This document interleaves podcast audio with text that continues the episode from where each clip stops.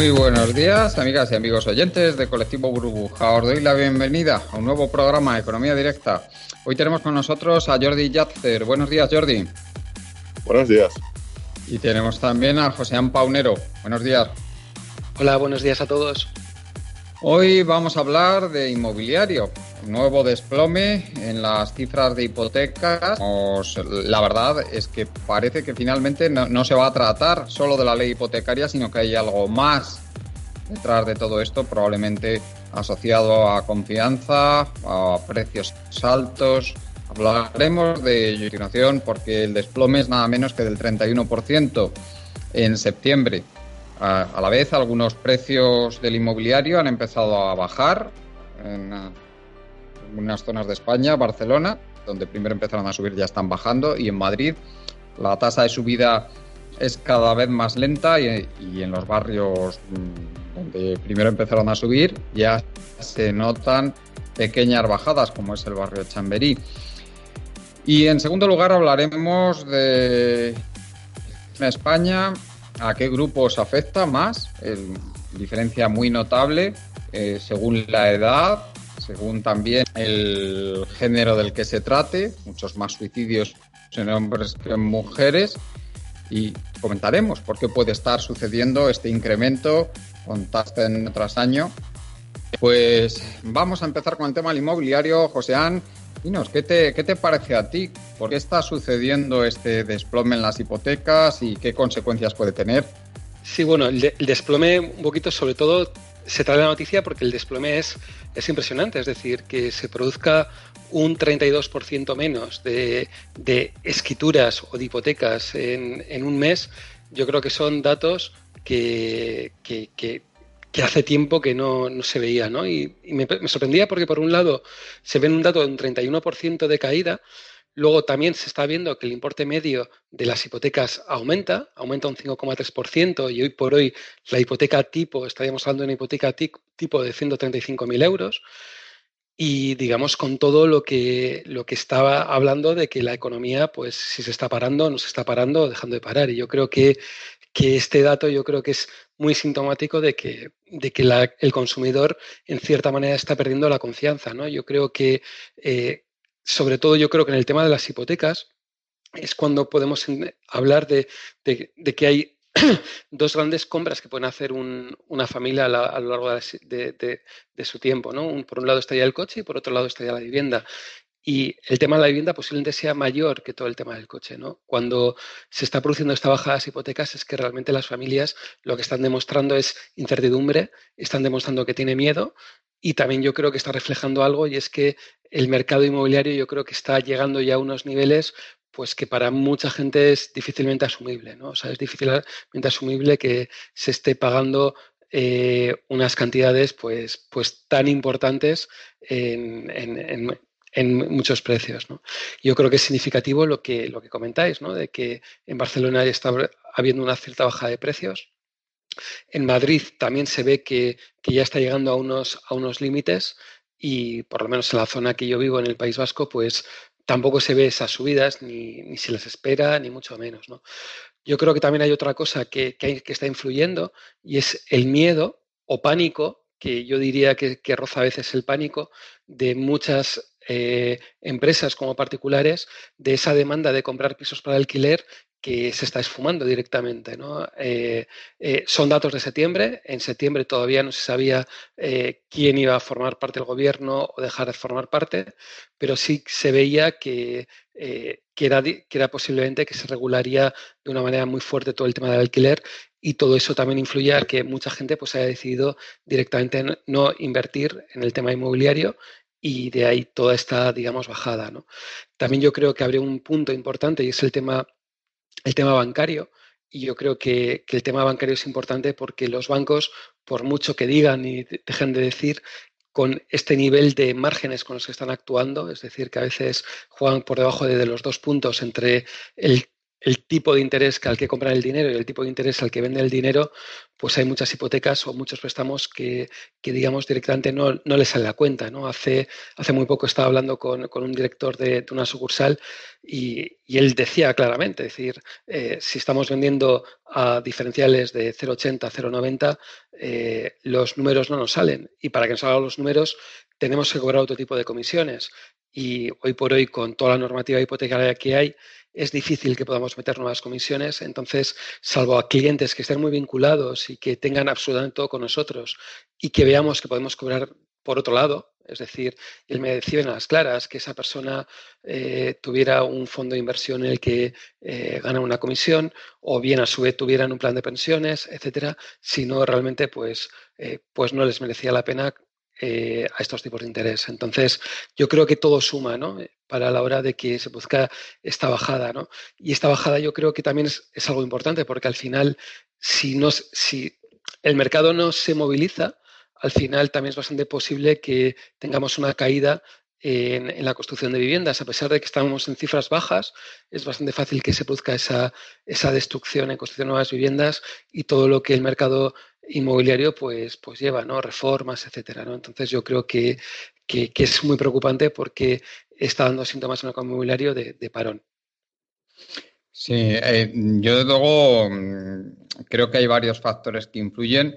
Evidentemente se está empezando a notar eh, ya después de que esa demanda embalsada que había debido a la crisis, pues ya se haya liberado de alguna manera, aunque hay todavía mucha gente que desde luego tiene eh, tiene problemas, problemas evidentes. En Barcelona hay una crisis de habitabilidad, pero el, una crisis habitacional, perdón. Lo que yo creo que hay varios factores. El primero es el Banco Central Europeo, creo yo, que el Banco Central Europeo desde luego no ha dejado a las entidades financieras españolas abrir la mano. Tampoco sé yo las ganas que tienen ellos de abrir la mano, pero desde luego el Banco Central Europeo pone limitaciones y eso hace que quien vaya a comprar una vivienda tenga que tener unos ahorros previos, unos ahorros que la mayor parte de la gente no puede tener porque son precios altísimos y si hablamos de un 20, un 30% de ahorro previo, pues imaginaos de qué cifras estamos hablando. Luego yo creo que se está empezando a notar después de que esa demanda embalsada que había, pues de alguna manera se haya diluido, pues se está empezando a notar ya el factor demográfico. Es decir, que mucha gente que, debería empezar eh, eh, con la demanda de vivienda, pues ya empiezan a ser cortes sumamente pequeñas de personas. Eh, personas que no solo son pequeñas, sino a, quienes la mentalidad de alguna manera les ha cambiado, porque son gente, imaginaos a alguien que ahora tiene 25 años, cuando empezó la crisis económica tenía 13 años. Estamos hablando del año 2007. Con lo cual, esta persona ya toda su, mm, toda su forma de pensar se ha troquelado completamente diferente al de la gente. Eh, desde luego, esa obsesión con comprar vivienda que tenía eso también hay que tenerlo en cuenta. Son conscientes de que se tienen que mover, que hoy día, hoy pueden estar trabajando aquí y mañana pueden tener que trasladarse allá, al extranjero probablemente. Con lo cual, una vivienda en propiedad puede ser un lastre también. Yo, yo creo que eso también es muy importante para las generaciones más jóvenes cuyo pensamiento, como he dicho, ya se ha formado en el ambiente de crisis. Y yo creo que por último, mm, sobre todo las grandes ciudades, que hace que esté completamente desproporcionado a lo que la gente puede pagar y a los sueldos que está cobrando y por lo tanto que queda completamente excluida comprar vivienda en esas zonas. Esto en buena medida también es, por supuesto, culpa de que eh, el sector público no ha sido capaz de responder con la agilidad de vida a un evidente repunte de la demanda en estas zonas que se empezó a producir en el año 2014. Bueno, Jordi, adelante. Sí, bueno, eh, si uno ve las cifras, eh, se ve evidentemente eh, que la vivienda está bajando en Barcelona, en algunos distritos de Barcelona, desde el año 2017. Está bajando ya en algunos distritos de Madrid y en algunos de Málaga y eh, poblaciones específicas de la costa. Esto significa que son los primeros sitios en los que empezó a subir y ahora son los primeros sitios en los que se está dando la vuelta. Yo creo que como inversión, para aquellos que estaban viendo que su dinero no generaba ningún retorno, esto es tremendamente complicado la situación actual, porque quien entre ahora en inmobiliario intentando mantener el valor de sus ahorros, mm, está tomando un riesgo brutal. Otra cosa es que quien necesita una vivienda para vivir y, dice, bueno, piensa, yo no voy a esperarme 15 o 20 años para tomar una decisión vital. Pero el que la tome para mantener el, poder real de sus, de sus ahorros, mm, mucho, es, es muy, muy arriesgado. Me llama la atención, además, que viendo la evolución demográfica de España, em, la natalidad cae con fuerza a partir del año 78. 79 ya, es, ya está por debajo de 2 y en los años 80 está todo completamente hundida. Pero el número de inmigrantes que llegaron a España, sobre todo eran gente que había nacido o había una gran parte de ellos que habían nacido en, en, los años, en la primera parte de los años 80, finales de los 70. Con lo cual hay un cierto retraso en eso. Además, las cortes que venían eran, las cortes que eran los padres eran cortes que habían venido siendo mayores. Con lo cual el problema es que ahora los que se deben de comprar vivienda, que es gente de 30, 31, 32, 33, 34, esa gente son personas que han nacido en el año 85, 89, y esa gente ya viene de, empieza a venir de cortes que van a ser, van a ser menores. ¿eh? Y cuando, cuando lleguen las cortes de los nacidos en, los, en, en el 2000, más o menos, que nos quedan 10 años para eso, serán cortes cuyos padres uh, habrán sido gente que, uh, habrá nacido en, en, en, el año 1970. Yo creo que va a ser muy, muy complicado que este hundimiento que se ve en el país, en el hundimiento demográfico, haga que se pueda reactivar, a menos que haya otros factores, eh, el inmobiliario. Pero el problema es el siguiente para aquellos que creen que se van a regalar los pisos en Madrid, o se van a regalar en Barcelona, o se van a regalar en determinadas zonas El problema es este. Y es que si uno va a cualquier país en desarrollo del mundo, incluso países con problemas demográficos, da igual que sea el este de Europa, eh, y da igual que sean países con muchas diferencias sociales como en Sudamérica, las zonas VIPs de las grandes ciudades son zonas caras. Sí, en todos. Sí, sí. En todos. Entonces, fuera de ahí, quizá la vivienda cuesta cuatro duros, pero en, las zonas VIP de las ciudades, las viviendas son caras. Y uno tiene que pensar lo siguiente.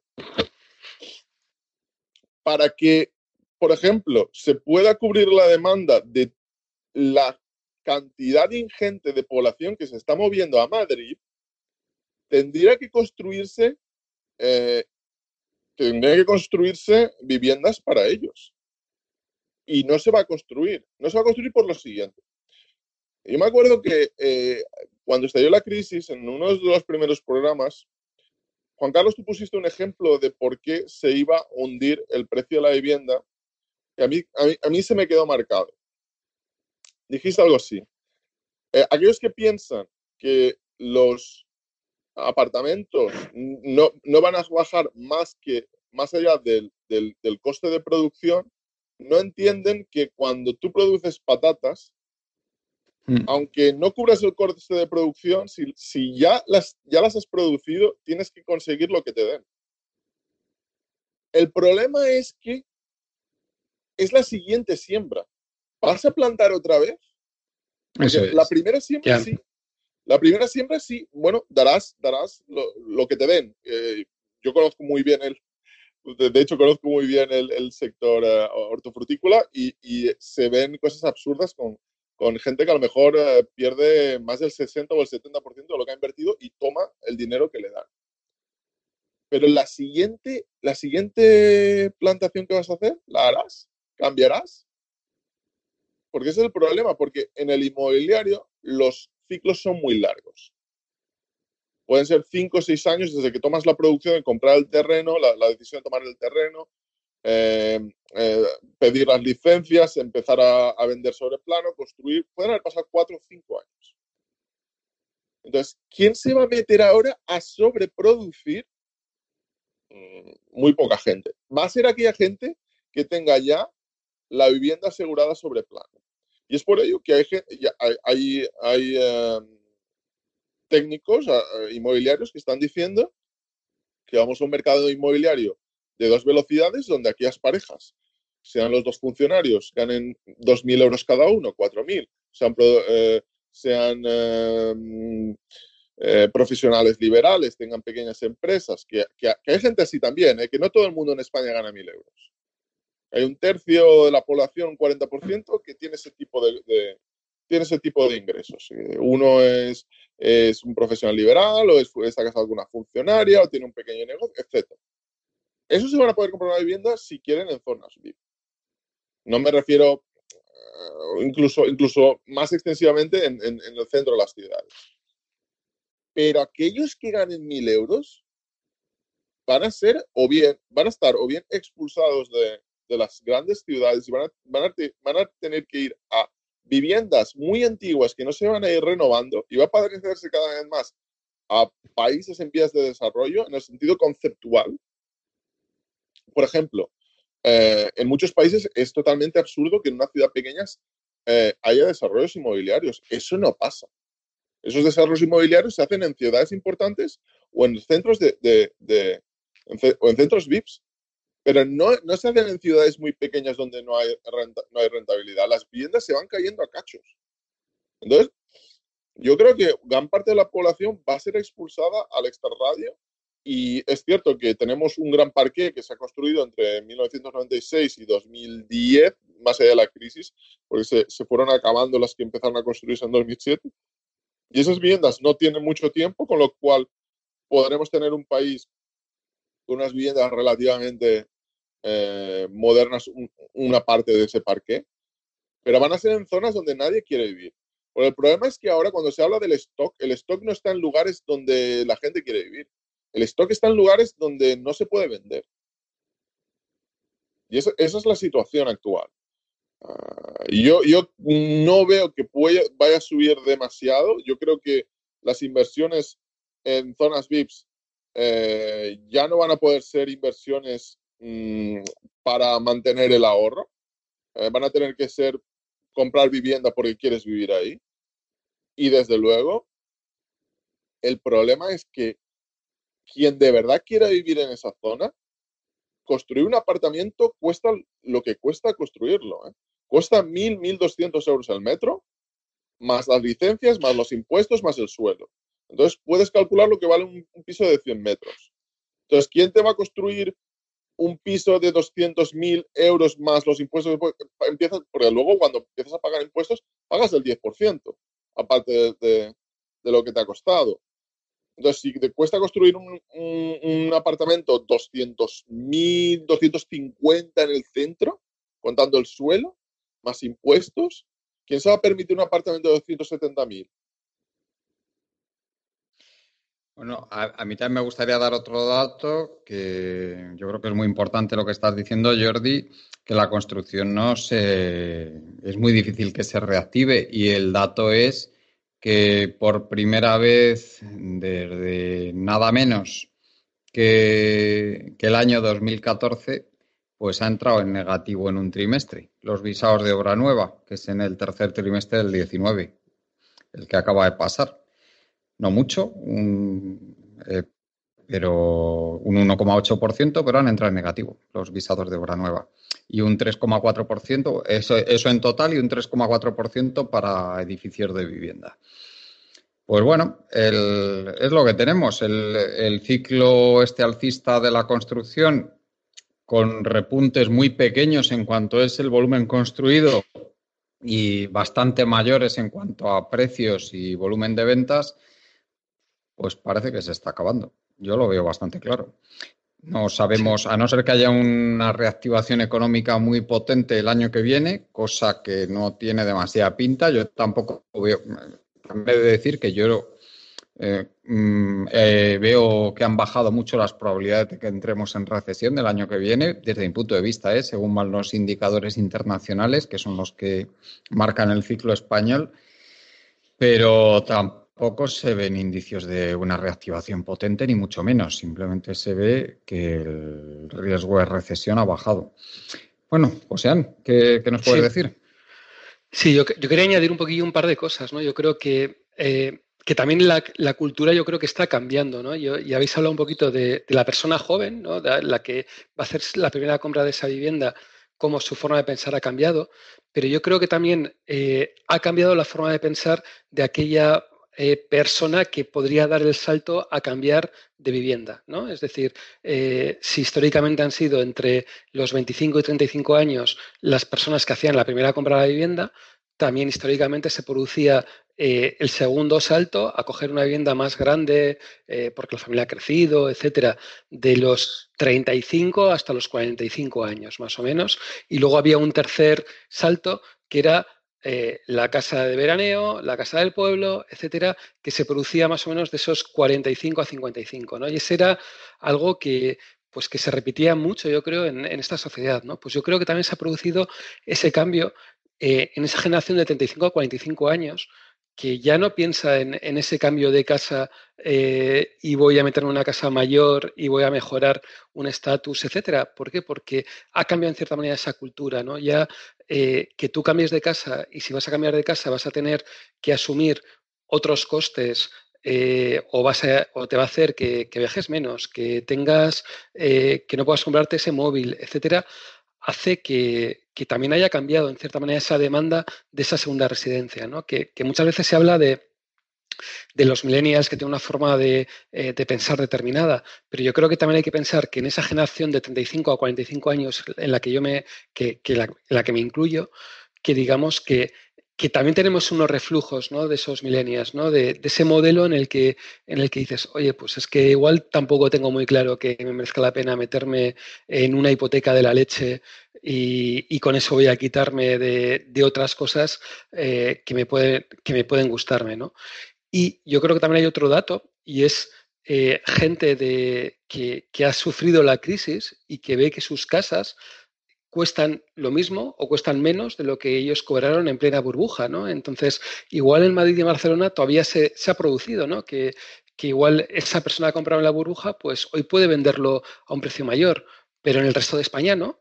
O sea, en el resto de España ha pasado que el que ha comprado en el pico la burbuja tiene un marrón de puta madre todavía. Entonces, para esa persona psicológicamente es muy difícil vender un piso que le podía haber costado en esa época 240.000 euros, que hoy por hoy vale 180 y que psicológicamente no es capaz de pensar eh, voy a vender un piso perdiendo dinero porque voy a comprarme otro piso. No, se le cortocircuita, digamos, ¿no? O sea, no, eh, no estamos pensando eh, no, estamos programados para perder dinero en, el tema inmobiliario y tantas cantidades. Entonces, esa demanda de segunda, de segunda vivienda o ese salto no se está produciendo. Yo creo que es el salto que se tendría que haber producido.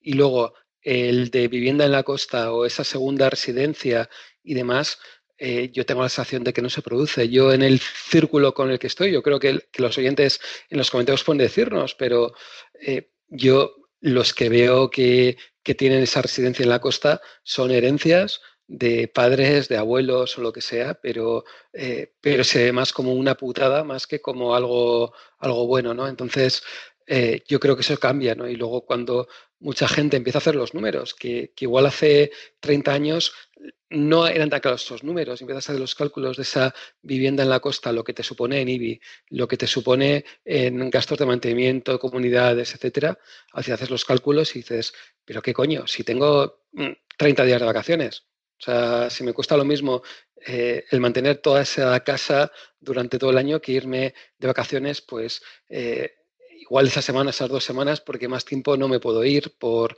diferentes cosas. ¿no? Entonces yo creo que, que la cultura española ha cambiado y yo creo que esa cultura española está cambiando y se refleja, yo creo, en el mercado de la vivienda, por no hablar del tema de la inmigración que está ahí. O sea, que en la anterior crisis, antes de la crisis, los bancos daban créditos prácticamente a todos. Hoy por hoy, aunque suene lo que queráis decirme o, demás, en un banco te ven que eres inmigrante y ya puedes demostrar muy mucho que vas a poder hacer frente a ese pago, que, tienes unas formas muy claras de pagar que, que directamente no te lo van a dar.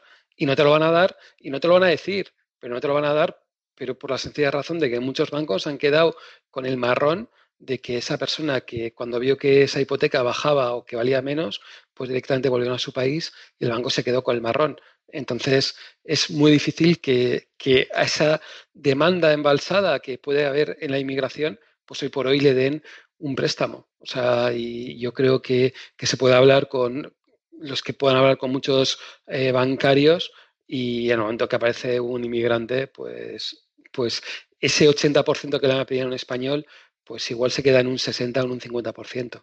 Y eso se nota en, la demanda. Mm. Jordi, no sé si quieres comentar algo más sobre el tema este, del, inmobiliario.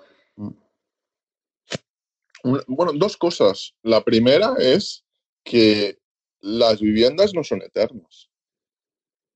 Y eh, no va a tardar demasiado para que aquellas viviendas que se construyeron en los años 50 eh, estén en estado de demolición en muchas zonas rurales. Sí. Bueno, de, hecho, a mí me, gustaría hacer, si me permites, un pequeño inciso, Jordi. En, el pequeño pueblo de mi familia, de Cuenca, pues un pueblo de Cuenca, la cantidad de casas eh, antiguas Antiguas me estoy refiriendo a casas que a lo mejor se construyeron pues, en la, posguerra, algunas de antes de la, de la posguerra, pero bueno, en general son casas de los años 40, 50. La cantidad de casas que están entrando en estado de ruina es brutal. Tanto es así que el ayuntamiento tiene un problemón inmenso por asegurar la circulación, asegurando la circulación por las calles ¿eh? del pueblo, porque es que literalmente se caen a trozos muchas casas y eh, muchas han entrado en estado de ruina. Los eh, solares eh, se venden con la casa en ruinas. La gente no los compra porque el precio de limpieza del solar es mayor que, el, que lo que va el propio solar. O sea, esa es la situación para que veáis en, una zona despoblada. ¿eh?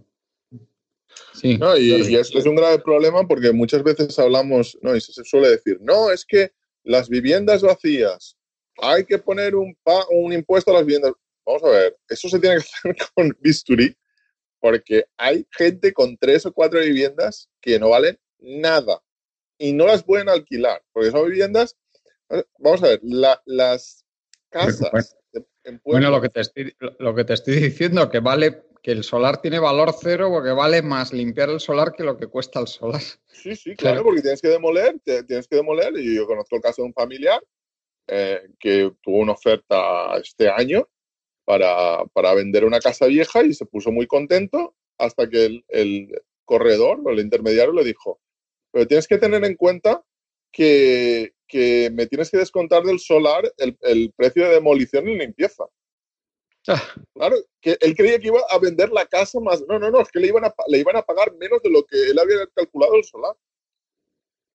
Entonces, eh, ese tipo de vivienda, eh, eh, hasta los años 40, 50, en los años incluso 50, hay casas con el techo hecho de cañas en Valencia, cañas y madera, sí, con tejas por encima. Eso, eso está, en, en muchos pueblos está destrozado hoy en día y, paredes que son piedras con, ah, con algún tipo de mortero, es que es, es, es, vamos, es escandaloso.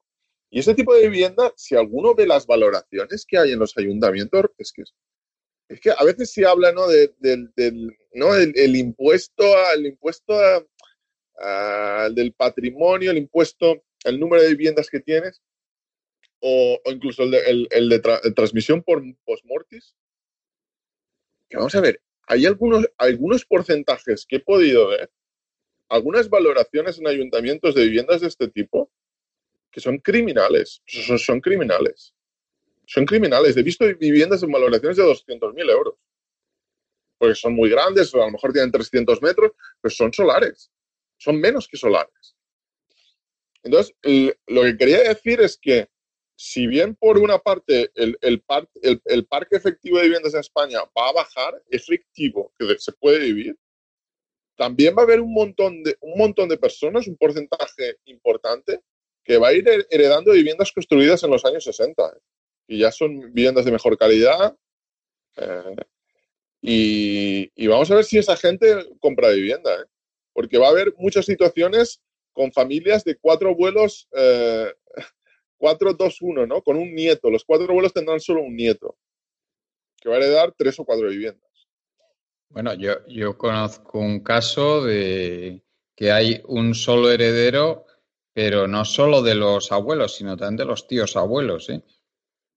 Ya. O sea, que todo, que le ha convergido de todo de tres generaciones atrás. en una sola persona.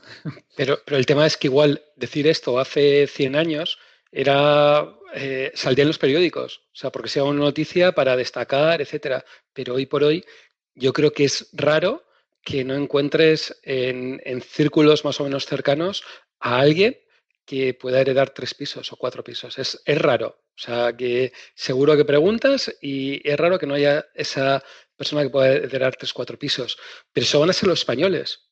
Los españoles eh, que con familiares, etcétera. Pero la inmigración, es que, ¿qué van a hacer? ¿Cómo van a poder comprar? Es que van a poder comprar pisos. Es que no les van a dar el préstamo. Es que el problema es que no les van a dar el préstamo. Entonces, ¿qué vamos? A una sociedad completamente dual en la que haya propietarios en los que tengan pues 6, 7, 8, 9 viviendas alquilándosela a inmigrantes que a su vez pues estén cuidando al abuelo.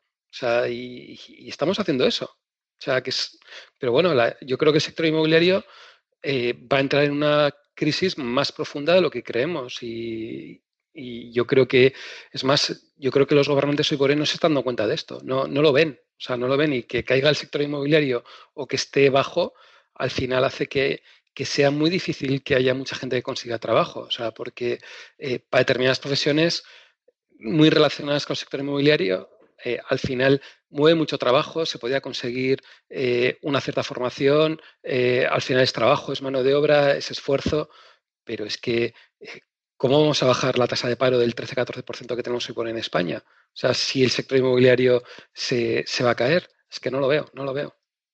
Mm. Jordi, no sé si quieres comentar algo más antes de pasar al siguiente tema del día. No, nada más. Pues vamos a hablar de este del, segundo tema, que es el incremento, el dramático incremento de la tasa de suicidios en España, pues en continuo prácticamente de, en los últimos 12 o 13 años, si no me, si no me equivoco, Jordi, si no, si no es más. Pero vamos, estamos pasando, tocamos eh, eh, valores mínimos en el año 2000, o sea, había, llevábamos ya una trayectoria ascendente, lenta, algunos años subía, otros bajaba, pero bueno, el, tocamos un mínimo en el año 2010 y desde entonces no ha parado de subir, ¿no? Hay como un 20% aumento en la tasa de, suicidios. Sí, vamos a ver. Mm, este es un tema del que no se suele hablar. Se suele hablar simplemente como una cuestión de sucesos que se ha tendido a ir solapando o, opacando porque hay teorías que dicen que cuando se da el caso de una persona específica que comete un suicidio, suele haber eh, imitaciones, ¿no? Gente, no, porque alguien se haya suicidado, pero ya están en una situación eh, difícil, psicológica, y esa es la puntilla para que tomen la decisión. Entonces, no se suelen... Eh, últimamente ha habido, últimamente, a los últimos años, ha habido decisiones por parte de gran parte de la prensa de no publicar eh, gran parte de los suicidios que se cometen. Pero a mí me gustaría que habláramos de esto, eh, lo he comentado fuera de antena, porque es uno de los mayores problemas de seguridad en todo el mundo. Y para que se vea la escala de la que estoy hablando, una escala, vamos, no solo estratosférica, es pone los pelos de punta es que En España, más o menos, eh, por año se cometen 300, en los últimos años, 300 asesinatos. Los asesinatos que se cometen a día de hoy son prácticamente la mitad que, se los que se cometen hace 15 años. La violencia machista, dependiendo del año, pasa de 40 a 70. La, media anda por 53 en los últimos 20 años, desde que hay datos. En los últimos 21, 22. Uh, alrededor de 52, algo. Creo que es, es prácticamente, si, si, uno divide, es, es, es, simétrico de la primera parte desde que hay datos a la segunda. Pero en el caso de los homicidios, ya no estamos hablando de 300 o de 50. La cifra que estamos hablando es de 3.600. O sea, imaginemos el problemón que tenemos con, el, con, los crímenes de género, que es algo muy importante. Se cometen 50 crímenes al año. Eh, imaginemos el caso de, todo este debate que ha habido en la campaña electoral, a mi modo de ver un tanto ridículo, de la seguridad en España, que es uno de los países más seguros del mundo. También, por cierto, uno de los países con menos violencia de género, para que lo tengan claro los oyentes, comparado con los nórdicos y comparado con cualquier otro. Y en el caso de los suicidios, ya no estamos hablando de 50 ni de 300, 3.600. 3.600. Estamos hablando de que eh, dos órdenes de magnitud más es la mayor causa de muerte después de los ah, ataques al corazón y el cáncer en determinados demográficos, en, población adulta. Esto es, esto es algo que, vamos a ver, si tú tienes este tipo, esa cantidad, miles de personas muertas al año porque no pueden soportar su situación vital, eh, ¿de verdad se está haciendo lo que debería hacerse? Y más si vemos que desde el momento que España claudica, la economía española claudica en 2010-2011. Porque si bien entramos en crisis en 2007-2008, hay dos años que todos recordaremos del plan E, del crecimiento del déficit. La situación no, no se percibía. Se percibía que la economía estaba hundiéndose, pero no se percibía esa desesperación que empieza en el momento del último año de Zapatero. Pues bien, a partir de ese año el, crecimiento de los suicidios es del, del 20%. 20%.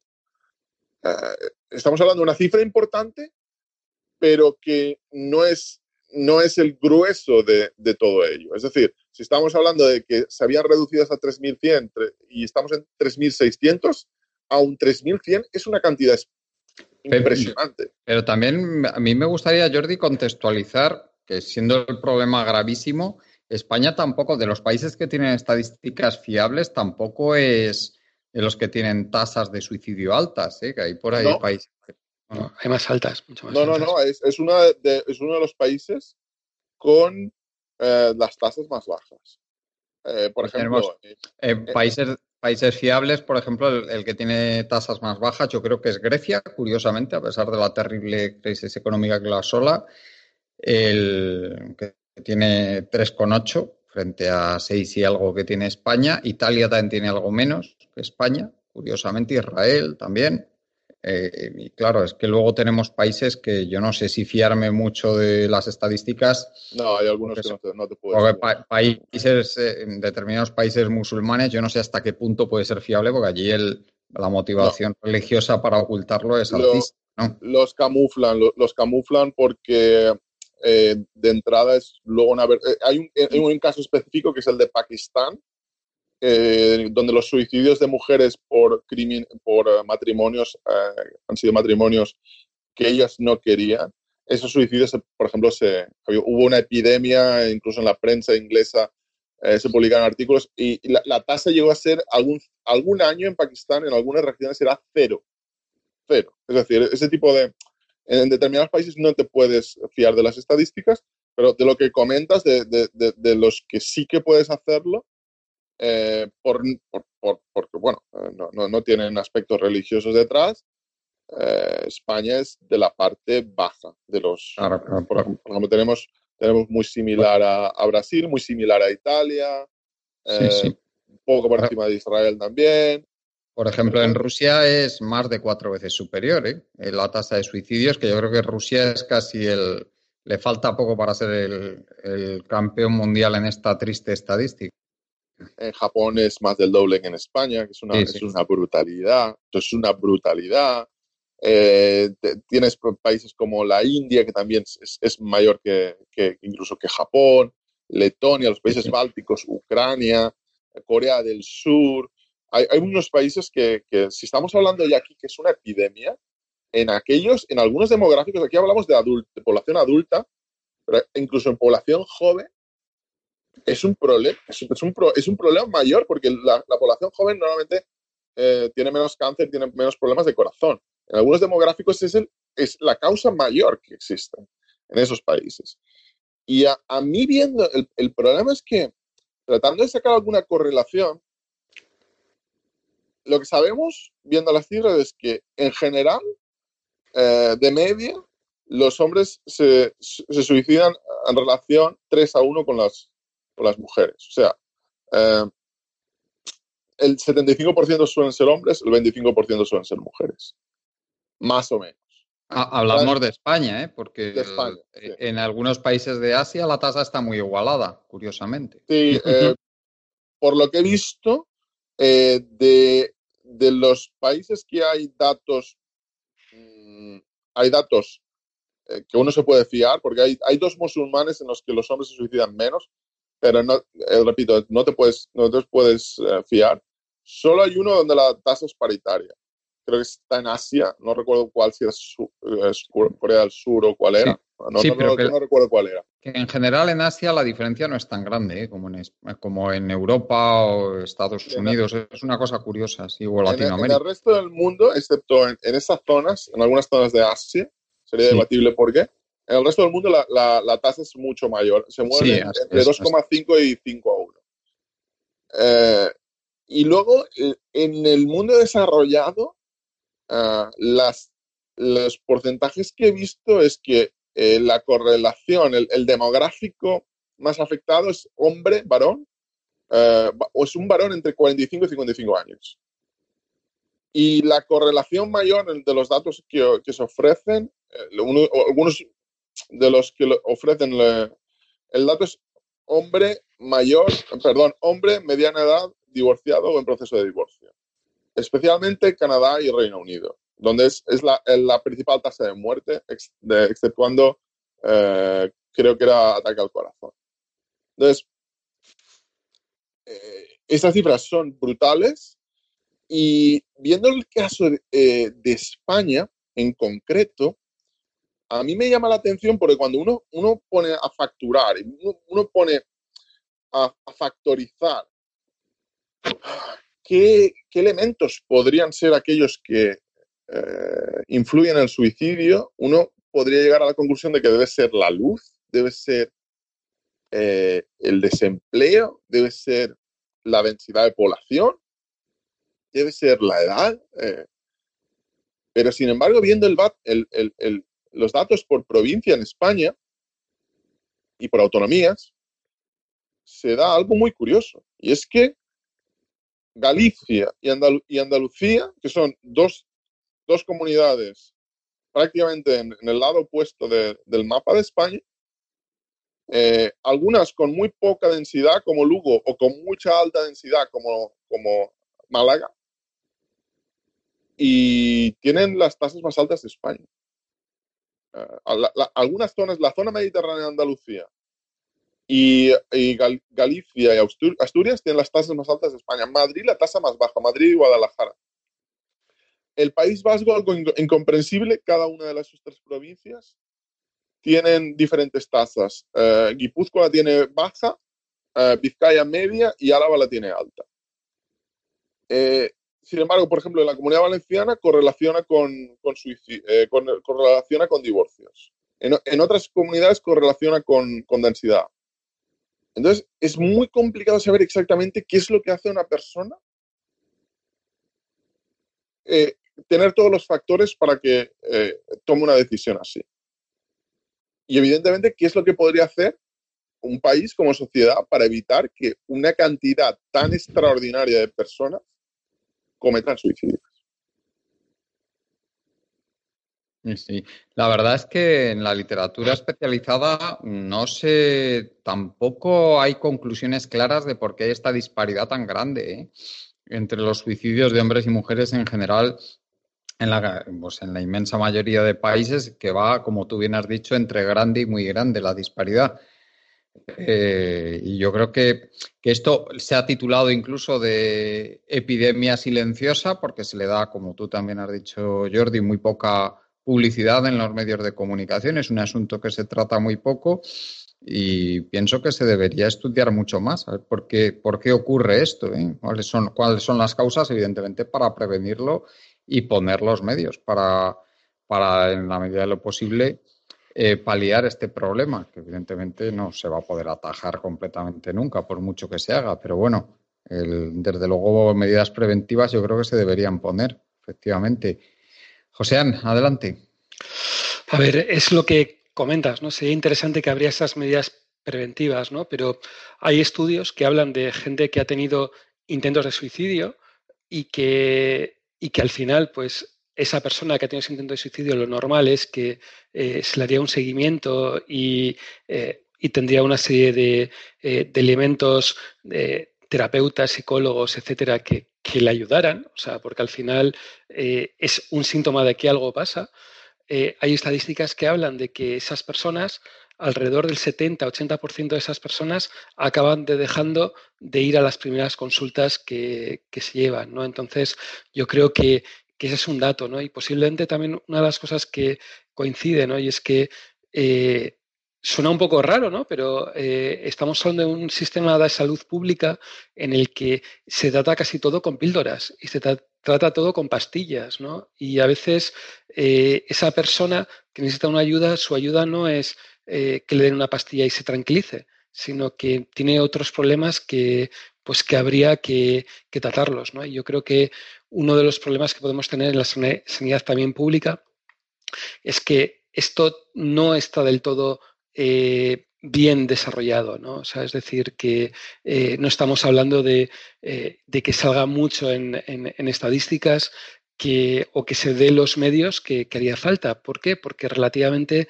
es muy caro todos estos tipos de medidas desde el punto de vista de, terapeutas y no se ve bien claro o no se ve bien ese, esa causa-reacción. Es decir, cuando una persona, por ejemplo, tiene una enfermedad determinada, es fácil saber si se cura o no se cura, pero muchas veces estamos hablando de, estos problemas o estas enfermedades mentales que muchas veces hay, pues realmente son a muy largo plazo y el coste de, mantenerlo o, tal es tan elevado que, que, muchas veces es más fácil para, para sistemas sanitarios públicos, pues obviarlos, ¿no?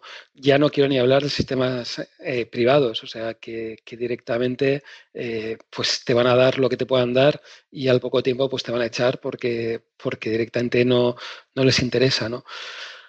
Eso desde el punto de vista de medidas, yo creo que, al final es muy complicado, ¿no? Y, yo creo que habría que intentar eh, paliar situaciones, ¿no? De, ello, ¿no? Yo creo que hay un punto y me gustaría hablar de, ese perfil ¿no? que ha comentado Jordi, ¿no? de esa persona entre 45 y 55 años que, está divorciado ¿no? y que está en un proceso de, divorcio o divorciado ya y en qué situación muchas veces se encuentra. ¿no? yo creo que, eh, que es algo que, eh, que, bueno, que lo que puedo decir parece que es un provox o nada de eso, pero ni mucho menos. O sea, yo creo que, hay que ser conscientes de que sí, que hay que apoyar a, a la mujer en la violencia de género, pero creo que también hay que pensar que hay unos perfiles eh, concretos, y se habla de ese 45 y 55 años, que directamente eh, las posibilidades que puede tener en la vida son tremendamente complicadas, ¿no? Y, que, y cómo puedes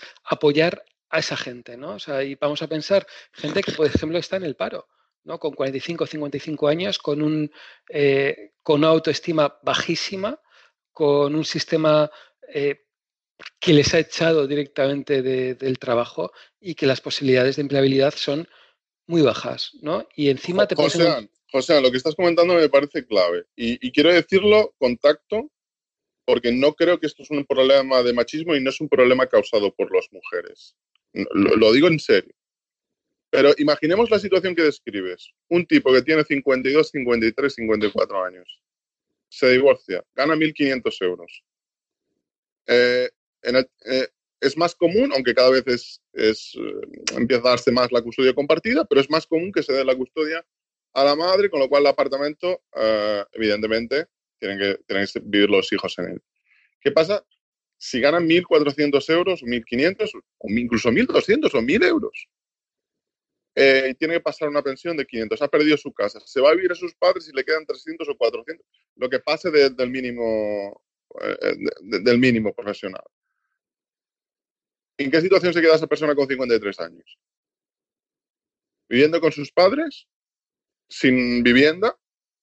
¿Sin dinero? ¿Sin nada? Eh, y yo puedo entender que eso correlaciona con suicidios. Bueno, lo puedo entender perfectamente. Ojo que la mujer que se queda a cargo de los hijos y teniendo que mantenerlos sola tampoco se queda precisamente bien, ¿eh, Jordi? Evidentemente, por eso, por eso digo que no es culpa de las mujeres, por eso he dicho, he dicho por eso digo que esto es una, es una situación. Es una, esto esto no, no, quiere decir, no, es que las mujeres son muy malas. no, no me refiero a la situación que se crea cuando algo así ocurre. Eh, eh, evidente, ah, hay datos que se ha, se ha especulado mucho eh, con las posibles causas. El, está que los hombres suelen tener menor apoyo social que las mujeres, eso se ha especulado con ello. Que también, pero a mí me parece un, un punto clave que creo que habría que investigar mucho en esa dirección y es que si os dais cuenta, más o menos 95 de cada 100 homicidios los perpetran hombres. Y el suicidio, pues al fin y al cabo, es un acto de violencia más. Entonces yo creo que la tendencia de los hombres al, género masculino a la violencia, a los actos de violencia física, y el suicidio no deja de ser uno de ellos, yo creo que, puede estar también detrás de, esta, de esta diferencia entre los géneros, o por lo menos esa es mi impresión.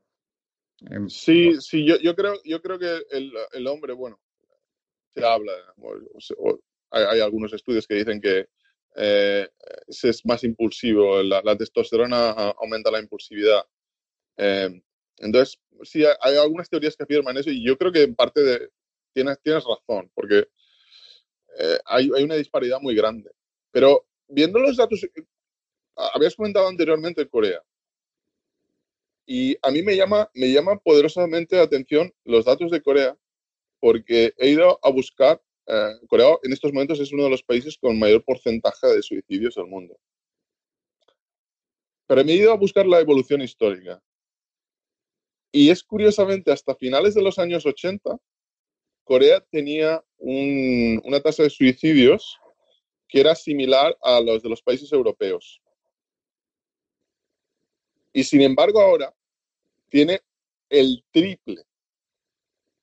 Y hay algunas teorías que dicen que el desarrollo de Corea en los últimos 30 años se ha basado en una presión brutal a los estudiantes y a los trabajadores. Entonces, cuando hablamos del milagro coreano, ¿bajo qué precio se ha construido el desarrollo de Corea? ¿Bajo qué presión sobre los trabajadores y sobre los estudiantes? Porque no es normal que un país en 30 años se dispare su economía, pero se dispare su tasa de suicidios hasta unos niveles que son absurdos. Es un país que, puede tener fácilmente, viendo que tiene una población, eh, si no me falla la memoria, un poco mayor que la española, y que debe andar probablemente con 14.000 suicidios al año, 15.000 suicidios al año. Ah, eh, para, para, para que tomemos una perspectiva, eh, hay, hay, conflictos bélicos como el sirio que no, no producen eso anualmente. No lo producen.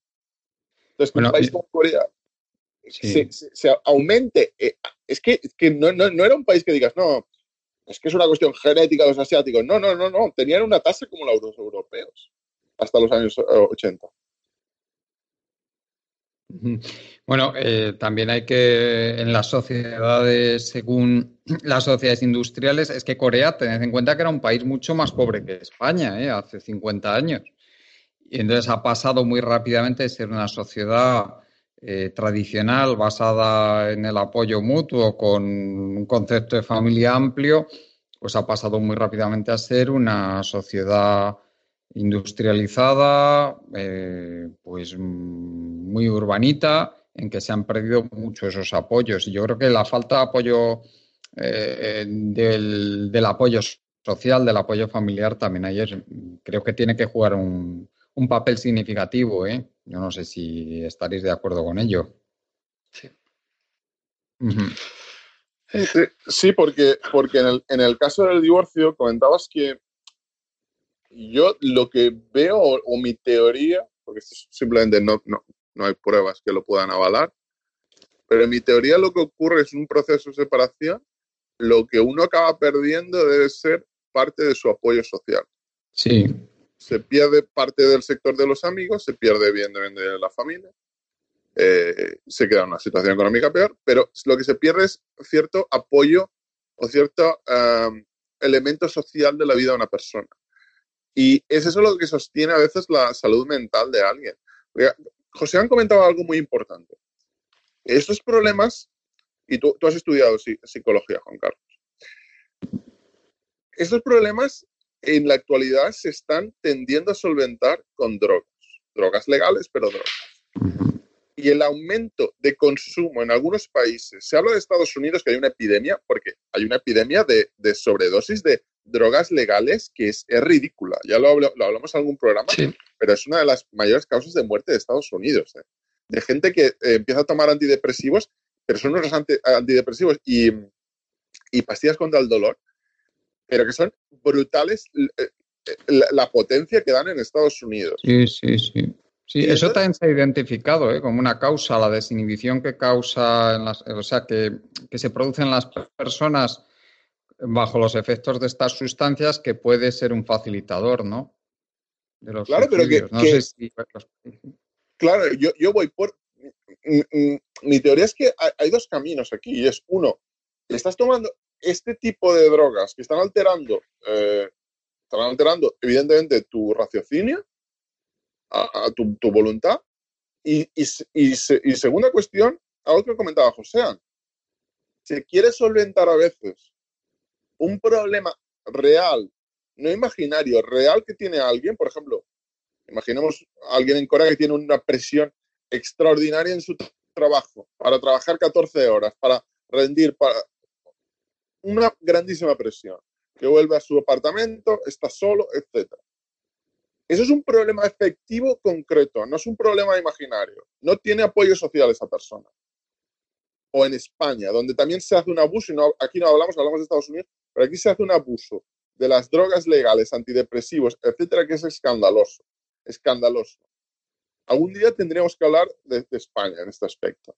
Y se quiere solventar problemas efectivos, concretos de la gente, en lugar de atacando las causas que hay detrás de ello, que son la pérdida de vínculos sociales, la presión en el trabajo, eh, muchas razones que podemos eh, imaginar, se quiere solventar con química y no se quiere solventar atacando el problema que las causa.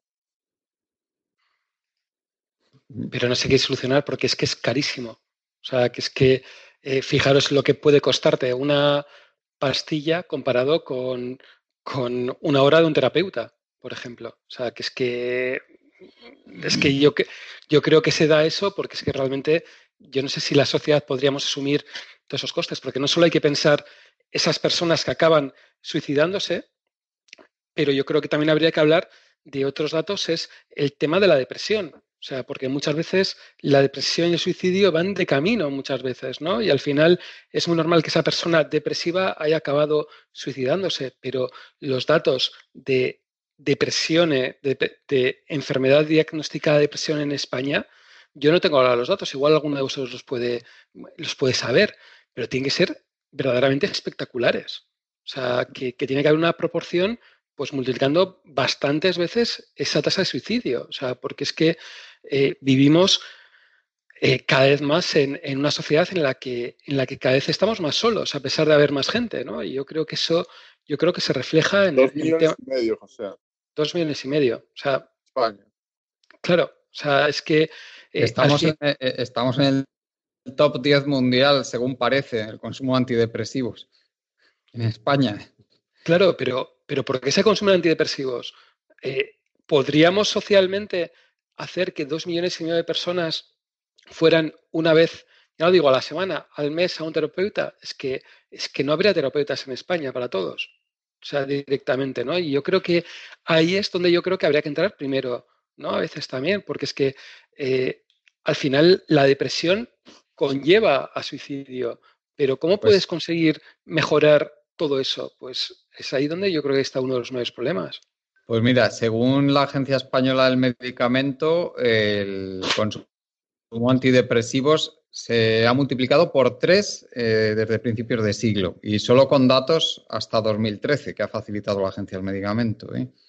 O sea que, esa es la tendencia en España. Eh, de todas formas, sí que me gustaría resaltar que los antidepresivos está demostrado que previenen la incidencia de, del, suicidio. O sea que precisamente aumenta el riesgo cuando se dejan de tomar en personas que ya se encuentran en esa situación depresiva. O sea que probablemente la situación sería mucho peor si no hubiera este consumo de antidepresivos. Otra cosa es otro tipo de sustancias tóxicas mm, o psicotrópicas que esas sí que pueden ser facilitadores. estamos hablando también de medicamentos que son con receta, que están bajo supervisión médica, en fin. Ah, es preocupante, desde luego, qué está pasando para que haya este consumo masivo de antidepresivos. eso, digamos, que tienen causas similares, ¿no? Esta epidemia de depresiones y la, y la incidencia de suicidio, o por lo menos aparentemente lo son. pero lo, que es preocupante es que este debate no se da. Este debate no mm. existe en la sociedad. Sí, sí. Así es. está ausente. No me refiero al caso escabroso de una persona que se ha suicidado y se den los datos y que yo puedo entender que, bueno, que quizás son ciertas las teorías de que pueda haber imitadores, etcétera. No, no, no, no me refiero a eso. Me refiero a la discusión social de un problema que es de los más graves de, seguridad y de salud que tiene este país. Es que eh, eh, fijaos que estamos hablando de mm, que hay más muertes por suicidio que por accidente de tráfico y las campañas brutales que ha habido con el tema de los accidentes de tráfico, que no tiene parangón, no tiene nada que ver. El tema del suicidio, pues apenas, como tú bien dices, se habla de ello.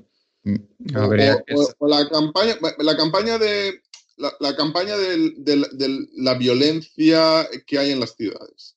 Pues el, eh, el, índice de homicidios en España es bajísimo, bajísimo. De los más bajos del mundo, sí. Eh, efectivamente, que no se entiende bien dónde están las prioridades, ¿no? Para, para atacar problemas sociales que son sumamente graves, dónde las ponen los medios de comunicación, dónde ponen las prioridades. No se entiende bien. Porque realmente yo creo que ahí coincidimos todos que se deberían poner más medios para prevenir, para prevenir esta epidemia de suicidios, que en este caso sí que está demostrado que la hay. Porque la de violencia en las ciudades, yo creo que ni muchísimo menos está demostrado que la haya. Eso. Y lo, peor de todo que es que la tendencia es. Eh, sí, lo peor de todo digo que la tendencia es ascendente, o sea, que no es que estemos hablando de, eh, de, una tendencia descendente, ni mucho menos. O sea, hubo una pequeña subida eh, en la época de, recesión, pero es que en teoría, que ahora que la economía va mejor, y digo en teoría, eh, la tasa no ha bajado, ni mucho menos. O sea, ni mucho menos, y sigue, sigue subiendo. Entonces, posiblemente dentro de unos años yo creo que hablemos de que, de que realmente sea eh, la enfermedad de este siglo. O sea, porque igual estamos hablando de fijándonos en otros problemas, como decimos, pero es que igual la enfermedad de este siglo va a ser esto realmente. O sea, y no va a ser otros estilos que también son importantes, como el cáncer, eh, enfermedades cardiovasculares, etcétera, sino que la, depresión y el suicidio sea posiblemente la enfermedad de este siglo. Mm. y, de hecho, de hecho, vamos a ver. Eh, si uno, si se quisiera socialmente atacar este problema, de verdad, para solventarlo, y, se fueran los demográficos con más riesgo, por ejemplo, uh, varones de mediana edad, lo que se tendría que conseguir es reconstruir la vida social, los círculos sociales de esas personas. Y eso podría hacer facilitando que en cada población, en cada barrio, hubiera actividades fáciles y baratas para que esas personas pudieran construir nuevos vínculos. Yo creo que es, me, parece la, forma mm, más efectiva de que debería, de que debería atacarse este problema. Sí, probablemente esa fuera una de las, de las acciones más, más importantes y más interesantes, no cabe duda. Bueno, no sé si queréis comentar algo más antes de ir terminando. No, no por mi parte. Nada, gracias a los oyentes por escucharnos y nada, recordar que queda un día menos.